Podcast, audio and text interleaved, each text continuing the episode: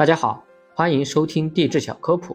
我是一位走遍祖国大江南北的地质工作者。上一集我们讲完了古晋纪，本集要讲的是新晋纪。新晋纪以前称为晚第三纪，此时各大洲板块逐渐形成现在的位置，喜马拉雅山进一步抬升，阿尔卑斯山脉形成，高山改变了空气气流和天气模式。两千万年前，南极洲整个被冰雪所覆盖。同时，北方的大陆也开始迅速变冷，世界看起来已经和今天是非常的类似。不过，佛罗里达州和亚洲的一部分则还是在海洋的覆盖之下。上新世时期，大陆板块继续向今天的位置移动。上新世，它们离今天的位置约七十千米。南美洲和北美洲通过巴拿马地峡连接到一起，导致南美洲有袋目动物几乎灭绝。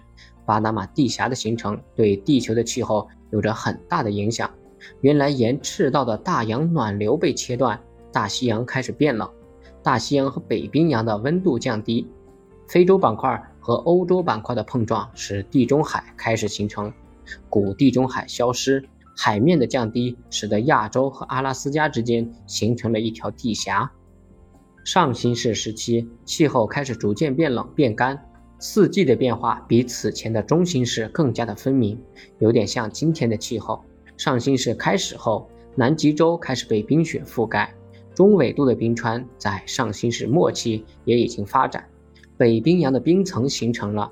上新世末期，南极洲已经终年被冰雪覆盖。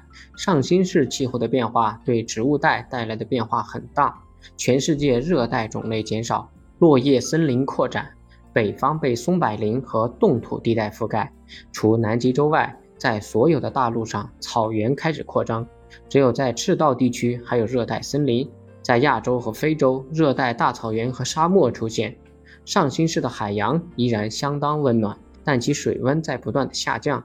北冰洋的冰盖形成后，使得气候变得干燥。北大西洋上的浅寒流加剧。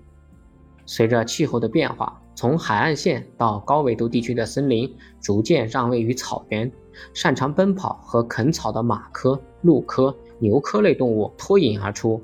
晚中新世至早上新世为三尺马动物群时期，三尺马北美迁入欧亚大陆，形成全新的动物群体，草原型动物大量出现。中新世时期，植物界的地理分区已经较为明显。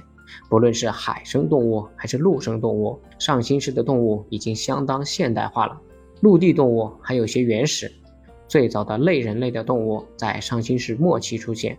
非洲与欧亚大陆的碰撞，南北美洲之间的地峡的形成，和亚洲和北美洲之间的地峡的形成，导致过去分散存在的种类进行了混合、迁徙和相互的接触。食草动物和一些食肉型大型动物体型逐渐变大。海洋中除了鲸鱼之外的哺乳动物还有海牛、海豹和海狮。象类成为了最大的陆地动物，而海洋中的霸主则是巨齿鲨。在新晋纪末期，东非草原上的一部分灵长类开始直立行走，人类的祖先出现了。